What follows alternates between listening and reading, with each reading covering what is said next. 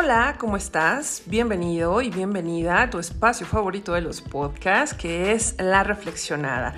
De este lado te saluda Ada Catalán y ya saben que la curiosidad de encontrar pues temas nuevos para ustedes y pues ponernos a eh, pensar de manera diferente o ampliar nuestros conocimientos, pues bueno, hoy les traigo lo que es la energía taquiónica. Y pues, ¿qué es esto? Bueno, es un concepto teórico en la física que se refiere a la energía que se asocia a partículas llamadas taquiones. Los taquiones, pues bueno, son partículas subatómicas que viajan a velocidades superlumínicas, es decir, que son más rápidas que la velocidad de la luz en el vacío. Esta propiedad les confiere características inusuales, como un aumento de la energía a medida que disminuye su velocidad. Se ha especulado que los taquiones pues, podrían tener eh, propiedades eh, muy muy fuertes y que su existencia puede tener implicaciones interesantes en campos como lo es la física de partículas, la cosmología y la teoría cuántica. Desde un punto de vista holístico, es una energía primaria que crea y mantiene el orden en el caos de la materia. Es también llamada energía cósmica sutil que es esta energía de la fuerza vital, infinita, sin dimensiones, sin una dirección precisa que fluye a través de nosotros y a través de los espacios de las moléculas de nuestro cuerpo.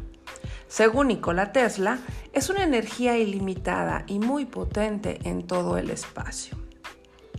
La energía taquiónica pues ya era conocida desde hacía más de 7000 años y ha sido llamada de diferentes maneras. Por ejemplo, en la India eh, más o menos hace desde el 5000 a.C., esta energía universal se denominó prana y fue considerada el principio básico y la fuente de vida. hay algunos antiguos textos de la India que em, se escribieron hace 4.000 años y que ya se dedicaban al uso terapéutico de esta energía, ya, ya ahí está documentado.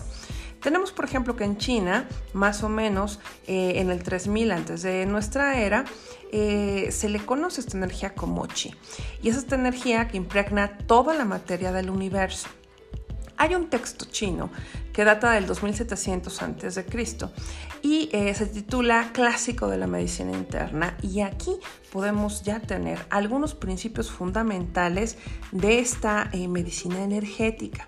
En el caso de Japón también se, le denomina esta energía como ki y es eh, engloba toda esta energía dinámica y sutil que está presente en todas las cosas. En la literatura occidental, la energía, eh, la existencia de esta energía vital fue estudiada por primera vez alrededor del 500 a.C. por los pitagóricos, según los cuales, pues esta podría producir efectos sobre el organismo en la cura de diversas enfermedades. Los antiguos egipcios, por ejemplo, pues la llamaban sekem Hoy, pues la ciencia parte ha descubierto que en las pirámides se acumula esta energía taqueónica y precisamente se concentra a dos tercios de la altura de cualquier pirámide. Precisamente, si estamos hablando de las de Egipto, ahí en estos dos tercios de altura era donde se ubicaban las habitaciones de los reyes.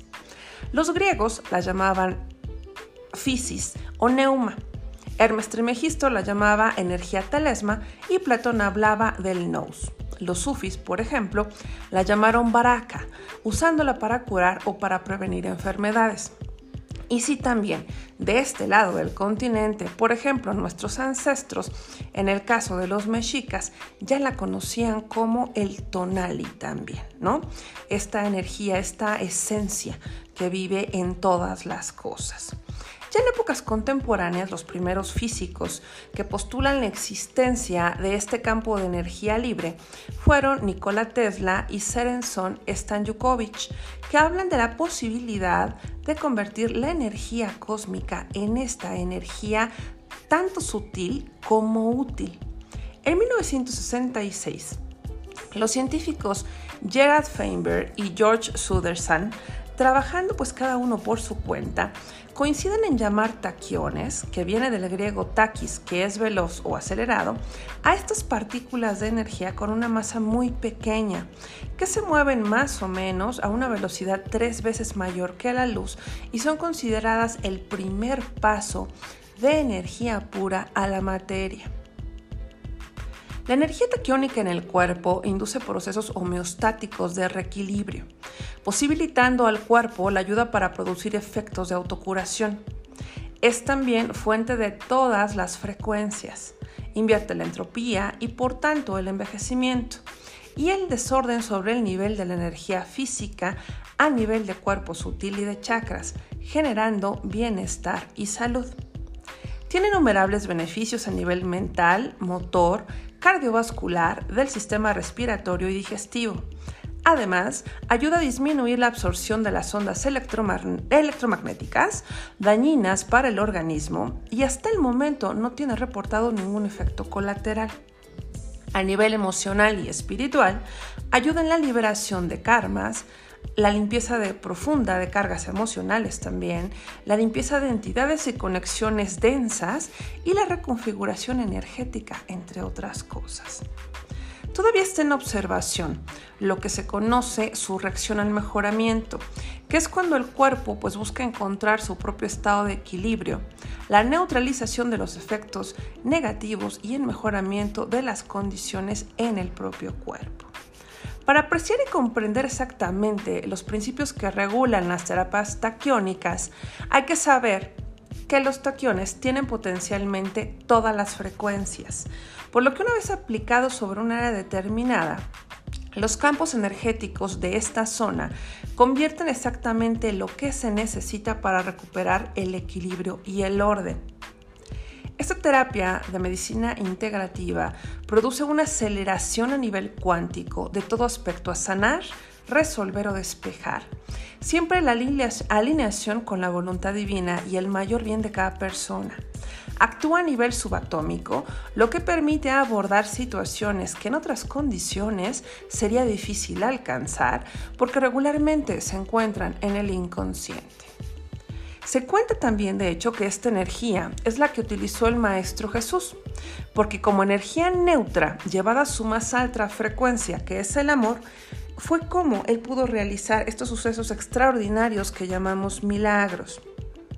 Él demostró que vibrando en la altísima frecuencia del amor, la mente puede dirigir la energía taquiónica, la energía del pensamiento, para elevar la energía vital de los enfermos, realizando curaciones extraordinarias y aún todavía levantándolos de la muerte, o para aumentar la frecuencia propia de vibración del agua hasta convertirla en vino.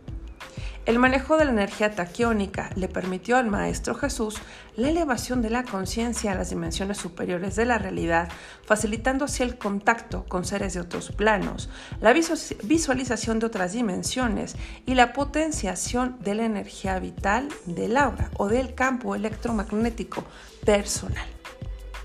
energía taquiónica entonces, ahí está, ahí la tienes a tu disposición haz uso de ella y ya sabes, en tu más alto bien, para sanar, para evolucionar y obviamente para andar en este plano de una manera muchísimo más ligera.